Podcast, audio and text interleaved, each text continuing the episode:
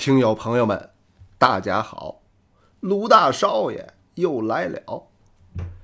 今天咱们又开了一个新的板块，叫“怪谈读报”。从最近的更新密度，大伙儿也能看得出来啊，我已经把这主要精力放到创作和录音频上来啊。咱们最近的新书。呃，刘光海出世，赢得了大家的好评。但是我自己知道啊，有很多不足之处。还是那句话，希望大伙儿多多的挑毛病啊。完事儿了，我再改。千锤百炼才能出好的作品。说这部书呢，马上就要结尾了啊，但是大伙儿不要担心，后边。咱们还有续集，您比如说这刘光海、袁文慧之间的茶不过节儿啊，万国公寓闹花卉砸赌场，呃，还有一些其他的青帮人物啊，呃，比如说这个虾米海王世海，他弟弟王世江，呃，河北大捷的巴彦庆，红帮的老头子江半若。黑旗队的童武，说假洋鬼子王大同啊，还有文化流氓啊，大公报采访部的主任张训之，以及袁世凯的二公子青帮大字辈的袁寒云，说涉及到这些个天津卫青帮的人物字号，他们的事迹啊，咱们准备在。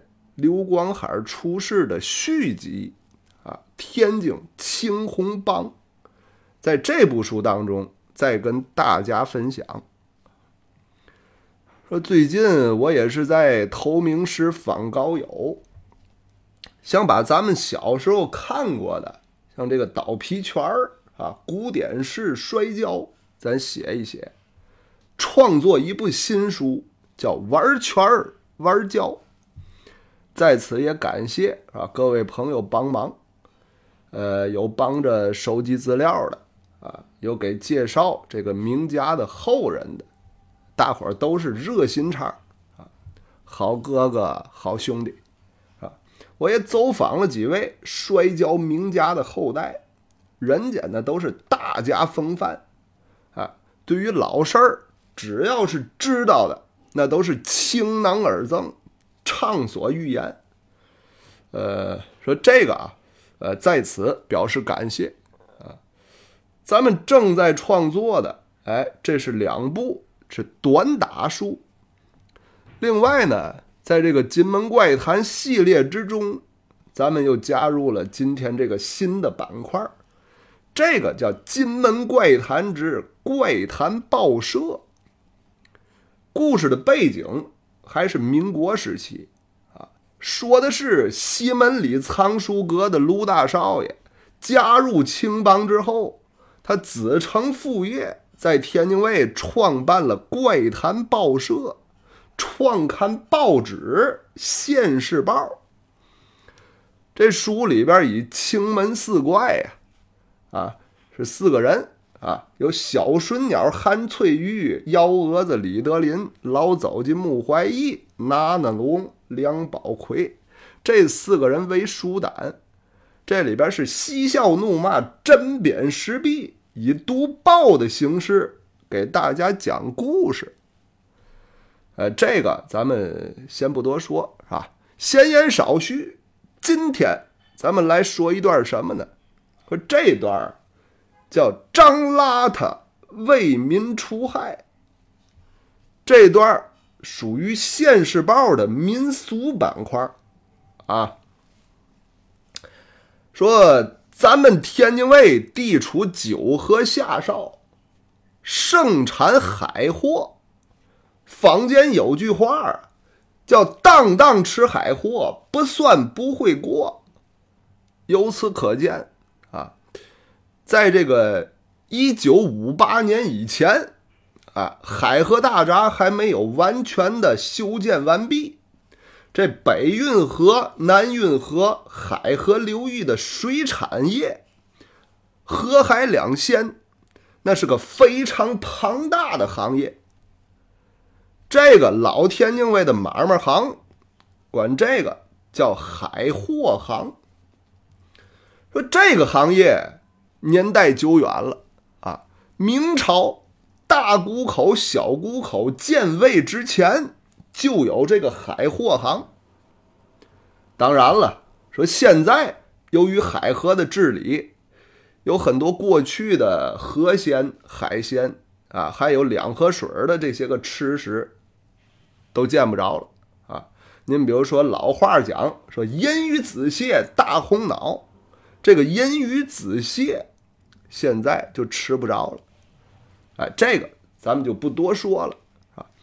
单说天津老城的北门外有个地方叫乐湖洞。说提到这个地方，那不是天津卫的老人儿，或者你不查这个资料，都不知道是哪儿啊？怎么个乐湖洞呢？先说怎么写啊？是快乐的乐，水湖的湖，山洞的洞。您可别误会啊，这可不是北门外边有个山洞啊，这乐湖洞，这是一条街的名字。据传说，想当年乾隆爷微服私访，路过天津卫，在北门外的北大关被坏人下了套了，买了大萝卜做的假人参。这乾隆老佛爷龙颜大怒，张嘴骂了一句：“说这地方这不是吃人的老虎洞吗？”这一骂可不要紧，那君无戏言呢，这就算给这地方赐了名字了。说可是啊，这老虎洞，老虎洞这个叫起来可不好听啊，它毕竟是个骂人的话。也显得咱这老皇上没文化。后来有高人借御赐的“老虎洞”三个字取这个谐音，把这条街写成了乐湖洞。这个高了，这个啊，就说北门外的乐湖洞这地方，整挨着北运河。这渔民们就近捕捞，现捞现卖，久而久之就形成了一个大海鲜市场。就在这个市场的河对岸，住着这么一个单身汉，此人姓张，三十来岁也是一个渔民。说这小伙子身体倍儿棒，能干，又是个热心肠。为人憨厚，心地善良，在这一带有点傻人缘他经常啊，把自己打来的这个鱼呀、虾呀低价卖给穷苦人让他们转手，哎，也能挣点钱，糊口度日。哎，心善。但是啊，您别看这么好个人，可一直没娶媳妇儿，为什么呢？您想啊，单身汉呢，又是倒腾海货的，平时呢不修边幅，不讲究穿戴，说有时候忙起来好几天都不洗脸，所以人送外号“张邋遢”。您看了吧？说那时候找对象就得先看脸，啊，邋里邋遢这个不不好找对象啊。说男的不好找，女孩更是这样，所以人呢还是得注意仪表啊。年轻人出来干干净净、漂漂亮亮的，给人的第一印象那很重要。说现在有句话叫“学会投资自己，对自己好一点儿”啊。你看这两天是这唯品会的二月二十八日。美妆特卖日，哎，这里边没套路啊，得少走弯路。这是真三折打折。唯品会这品牌特卖、超级精选啊，爆款一口价就拿走。说怎么参加这个活动呢？您看咱这音频底下有个小黄条，一点就能进入页面哎，千万可别错过这个好机会。哎，这是插播个小广告。哎，呃，什么年代都是这样啊，爱美之心，人皆有之。依我看呢，说为这个花点钱，那不为过。呃，咱们是书归正传啊。再说这官府衙门口，一看北门外这地方成了个海鲜大市场了，这里边有油水，就开始在这儿设卡子收税。另外，有些个恶霸地痞也开始在这儿设立鱼锅火，这个这叫鱼霸，哎，他们靠的是耍胳膊根儿，欺行霸市，抄手拿佣，是买空卖空。这些个大爷们都不是辛勤劳作的人，等他们开市，那都是日上三竿了，挺晚的了。所以，像张邋遢这样勤劳的渔民，都是半夜下网，天蒙蒙亮就开始卖。刚打上来的鱼虾，那都是嘣儿吧烂蹦，别提多鲜了，又便宜又好。天亮，这城门刚一开，老百姓是蜂拥而至，争相抢购，一会儿也就卖完了。所以，这张邋遢。他跟这鱼国火，还有余杭税所的人，那是井水不犯河水。就说这一年吧，正值秋末冬初，天气转凉了。这张邋遢忙活了半宿啊，打了不少的鱼，正要收拾回家，他就听见那桥下边有动静。哎呦，哎呦，哎，好像是个人在那儿哼哼。他顺着这声音找过去一看呢，果不其然，桥墩下边半躺着一个老人家，拿鱼灯这么一照，他可是吓了一跳。就看这个老头面色死灰。这眼犄角也开了，鼻子翅也扇了，耳朵垂也干了，下巴也耷拉了，连抬头纹都散了。这是要死啊！要说一般的人看见这个，那躲还来不及了。谁不怕吃挂捞啊？啊，等闺女儿子一来，非愿你把这老头弄死的不可。到时那是跳进黄河也洗不清了。可是，哎，咱得给这位张邋遢这小伙子挑大拇哥，人家就没想这么多，是先救人。提拉着鱼篓，背起老头，就往家走。说他们家就在河边啊，离得也近。等到了家，把老头往炕上一放，躺好了，盖上被窝。还熬了点儿这姜汤水给灌下去了。说您还别说，说这个姜汤水还真管事儿。这老头啊，这脸色儿由灰转红，慢慢慢慢就有了血色儿了。没一会儿的功夫，咳嗽了两声，把眼睁开了。这张邋遢一看，哎，也是打心里高兴啊。老头活了，哎，这叫救人一命胜造七级浮屠。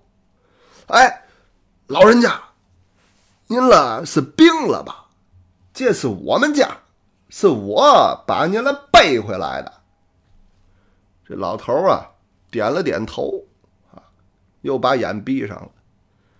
张拉他心说：“哎，这是累了，又睡过去了。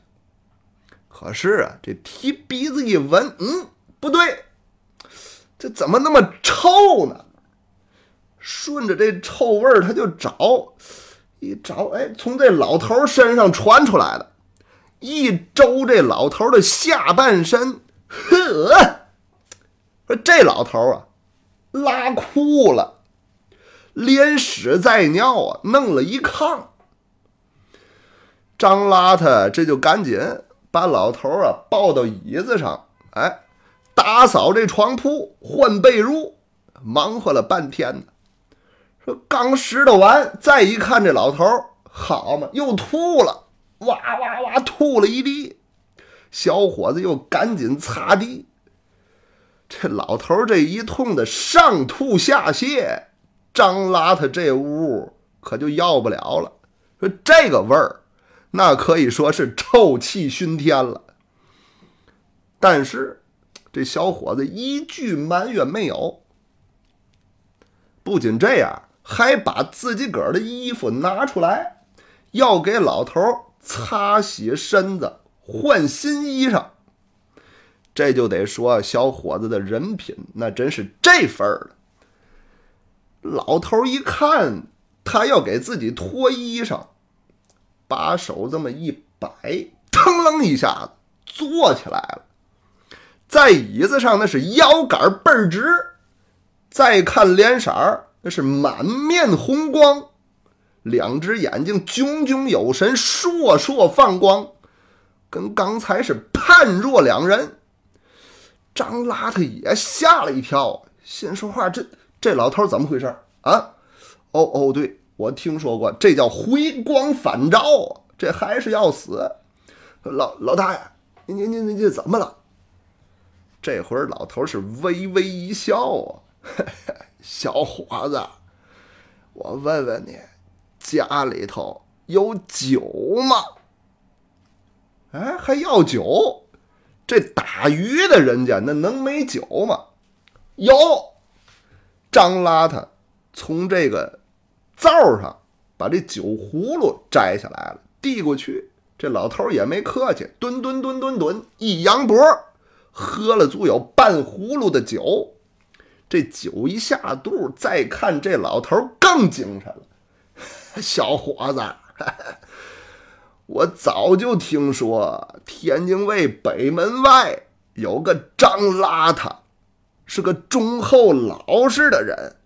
今日一见。果然是名不虚传，你是这份儿的。我实话跟你讲了吧，我是谁呀？我乃是冀州盘山修炼的一名道士，云游到此地，我故意设下这个一阵，是考考你的人品。我把你引过来见我，是有一宗宝贝。想相赠于你，但愿你为天津卫的老百姓他办点好事儿啊，也给那余国火的恶霸，还有余杭税所的狗官们来点颜色看看。不知道你有没有这个胆儿啊？老人家，只要是为穷人办事儿，我张邋遢。愿意把这条命都喝出去，我是在所不辞。哎呦，够梗！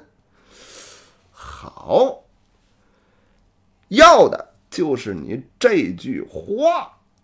说着话，这老头从怀里取出来一粒珠子，这小珠子不大，也就有蚕豆粒儿那么大，但是霞光万道。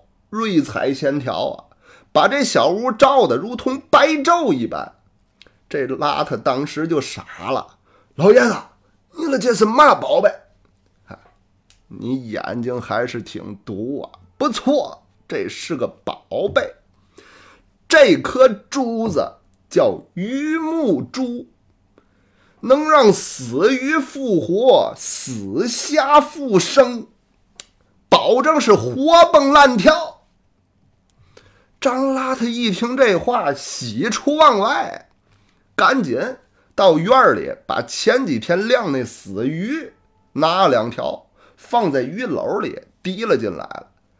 老头过来拿手里这颗珠子，轻轻在鱼篓里边这么一擦，嘿，您说邪性不邪性？说这两条死鱼，当时是嘣儿吧乱蹦，从鱼篓里差点窜出来。哎呦，好宝贝，好宝贝！呵呵，这颗宝珠你可不要轻易的使用。最近，于国火的于霸要勾结官府，独霸北门外的运河码头，不让老百姓打鱼。俗话说得好，这个虾卖鲜，鱼卖活。如果咱们这渔民离开了北大关，去更远的水域打鱼，半路途中肯定。不少这鱼虾就得憋死，到时候你就用这颗珠子帮着咱老百姓把这鱼跟虾救活了，这也能抵挡住官府的控制，也给渔民们留口饭吃。老道说着话，把这鱼目珠就递给了张邋遢，递完之后转身就走。张拉他起身就追呀，可是怎么也追不上。哎呦，老爷子，您等会儿，等会儿！这老头跟没听见一样。这老头在前面跑着跑着就上了浮桥了，三步两步一脚，哎呀，一脚蹬空，掉河里了。张拉他就一倒楞手啊，说：“你跑什么呢？这就要跳水救老头。”还没等跳了，就见河水一翻花，扑噜，上来一条大鲤鱼。这条鱼足有门扇那么大，身上的鳞片是金里泛红，红里透金。这鱼背上骑着一位，正是刚才那位盘山道人说。这条鱼一翻身，那是腾空而起。老头冲着他摆摆手，连人带鱼是驾云而去。张拉他一时间瞠目结舌呀！哎呦，这个老道怎乃神人也？说第二天，果不其然，说北门外贴出来告示。说北大关一带由渔站统一管辖，渔民不准在此捕捞，一律前往渭河以北，违令者是严惩不贷。